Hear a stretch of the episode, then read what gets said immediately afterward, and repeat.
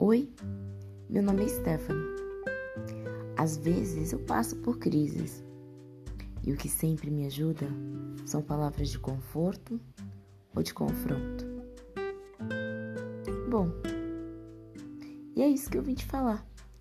Vim te dar uma dica, amiga. Já faz algum tempo que eu não faço mais as gravações para esse lugar aqui que sempre torna a minha vida mais viva, mais quentinha, mais perto do Pai.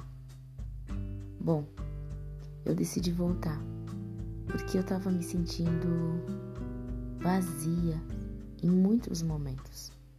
Eu sinto que fazer isso me preenche, me torna mais cheia do espírito. Bom, a ideia não é ficar falando, falando, falando. Então, eu vou te dar uma dica, uma dica rapidinha hoje. Ela se encontra em Filipenses 8, 4, 8, perdão. Diz assim: Finalmente, irmãos, tudo o que é verdadeiro, tudo o que é respeitável, tudo o que é justo, tudo o que é puro, tudo que é amável, tudo que é de boa fama, se alguma virtude há e se algum louvor existe, seja isso o que ocupe o pensamento de vocês. Bom, a dica de hoje é conheça-se. Todo mundo sabe as coisas que não faz muito bem ou as coisas que faz bem pra gente. A gente não precisa, na maioria das vezes, dizer que a gente não pode comer isso ou não pode comer aquilo, ou que a gente não pode fazer determinado tipo de coisa, porque a gente se conhece. A gente sabe o que é certo e o que é o errado.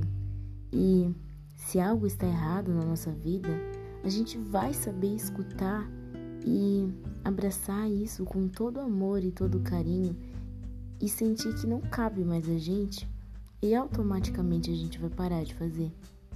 Ou o contrário também. Mas se você não se conhece, não faz o maior ou menor sentido fazer qualquer coisa e você leva a sua vida no automático.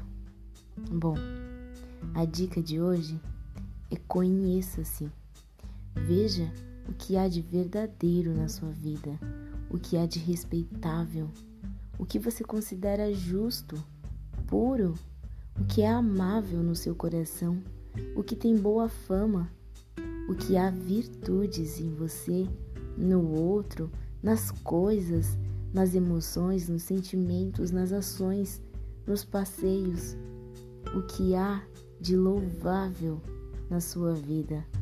É isso que tem que estar no seu pensamento. Porque se essas coisas que tem tantas coisas boas e bonitas estiverem no seu pensamento, você vai estar cheio dele, da pessoa mais maravilhosa deste mundo.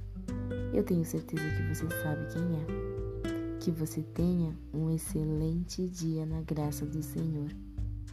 Tchau!